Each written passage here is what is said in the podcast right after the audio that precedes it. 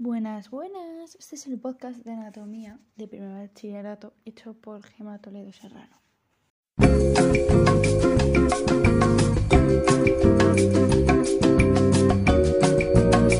Bueno, pues estamos en un nuevo capítulo. ¿Y de qué vamos a hablar esta vez? Pues de el hipertiroidismo. Ya que el otro día hablamos del hipotiroidismo, pues hoy vamos a hablar de todo lo contrario. ¿Quieres saber en qué se diferencian? Pues quédate y escúchame. Pues lo primero que tenemos que saber para entender bien el hipertiroidismo y cómo nos afecta es saber qué es la tiroides. Y la tiroides es una pequeña glándula con forma de mariposa ubicada en la parte delantera del cuello. Produce hormonas que controlan cómo el cuerpo usa energía que nosotros producimos. Estas hormonas afectan a casi todos los órganos del cuerpo, ya que controlan la mayoría de las funciones de nuestro cuerpo. Y pueden afectar a la respiración, a la frecuencia cardíaca, al peso, la digestión, entre otras cosas.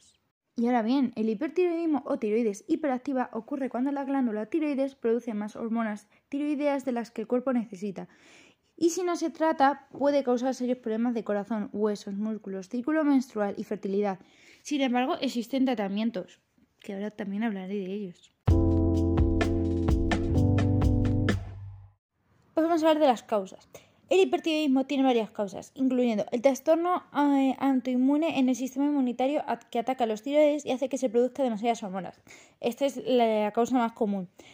Eh, los nódulos tiroideos. El crecimiento de la tiroides suele ser benigno, o sea que no es cancerígeno, pero puede volverse hiperactivo y producir, y producir demasiada hormona tiroidea. Los nódulos tiroideos son más comunes en adultos mayores, tipo 60 años o más. Demasiado yodo. El yodo se encuentra en algunos medicamentos, jarabes para la tos, algas y suplementos a base de algas. Tomar demasiado puede causar que, que tu tiroides produzca demasiadas hormonas. Y hablando de medicinas, demasiada medicina para la tiroides, que esto puede ocurrir si la persona que toma medicamentos para el hipotiroidismo toman demasiado. Y ahora te estás preguntando, ¿y cuáles son los síntomas? Pues mira, los síntomas del hipertiroidismo pueden variar dependiendo de la persona y de la edad y del sexo y de muchos factores. Pero como los más comunes suelen ser el nerviosismo o la irritabilidad, fatiga, debilidad muscular, problemas para tolerar el calor, problemas para dormir, temblor, latidos cardíacos irregulares o demasiado rápido, diarrea, pérdida del peso y cambios de humor. Pero los adultos mayores de 60 años pueden tener síntomas diferentes a los adultos más jóvenes, como he dicho antes. Por ejemplo, pueden perder el apetito o aislarse de otras personas, que esto puede confundirse también con que tengan demencia o depresión. Pues para hacer un diagnóstico, tu profesional de la salud debe utilizar tu historial clínico, incluyendo unas preguntas sobre tus síntomas, un examen físico, unas pruebas para la tiroides, como la TSH, que es tirotropina, T3, triyodotironina y T4, que es tiroxina, y mide tus niveles de hormonas, y análisis de la sangre de anticuerpos tiroides, y una ecografía o prueba de absorción de yodo, de yodo radiactivo, la que mide la cantidad de yodo radiactivo que tu tiroides absorbe de, de la sangre después de tratar una pequeña cantidad de yodo, obviamente. Y hemos llegado a nuestro último punto, que son los tratamientos. Los, tratamientos para el hipertiroidismo incluyen medicamentos, terapias con yodo radiactivo y cirugías de tiroides. Vamos a empezar hablando de los medicamentos, que hay de dos tipos, antitiroideos y beta bloqueantes.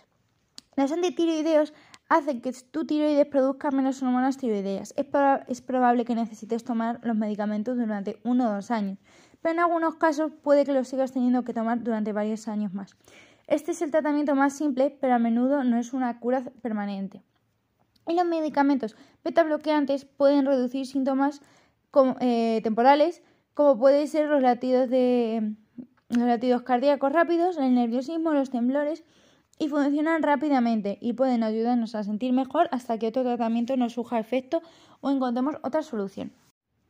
Otro remedio es terapia con yodo radiactivo, que es un tratamiento común y efectivo para el hipertiroidismo. Implica tomar yodo radiactivo por vía oral como una cápsula o un líquido. Esto destruye lentamente las células de la glándula tiroides que producen las hormonas tiroideas. No afecta a otros tejidos del cuerpo. Casi todas las personas que reciben tratamiento con yodo radiactivo desarrollan más tarde el hipotiroidismo. Esto se debe a que las células productoras de las hormonas tiroideas han sido destruidas. Pero el hipotiroidismo es más fácil de tratar, causa menos problemas de salud a largo plazo que el hipertiroidismo. Y el último tratamiento es la cirugía, que es para extirpar parte o la mayoría de las glándulas tiroides. Se realiza en casos muy raros. Puede ser una opción para las personas con bocios grandes o mujeres embarazadas que no pueden tomar medicamentos antitiroideos. Si le extirpan toda la tiroides, deberán tomar medicamentos para la tiroides de por, de por vida. Algunas personas a, las que se les ha extirpado parte de la tiroides también deben tomar medicamentos. Si tiene hipertiroidismo, es importante no consumir demasiado yodo. Hable con su profesional de la salud sobre qué alimentos, suplementos y medicamentos debe evitar. En conclusión, si siente alguno de estos síntomas, como fatiga, debilidad muscular, latidos mmm, irregulares, diarrea o alguno de estos síntomas, por favor vaya al médico a que le ponga el tratamiento correcto. Y si tiene eh, hipotiroidismo, con más razón vaya, porque puede que su medicamento le haya afectado y le haya hecho efecto rebote. Y, y ya está, no consuma mucho yodo y vaya al médico para que le hagan alguna de las pruebas que ya le he comentado. Así que...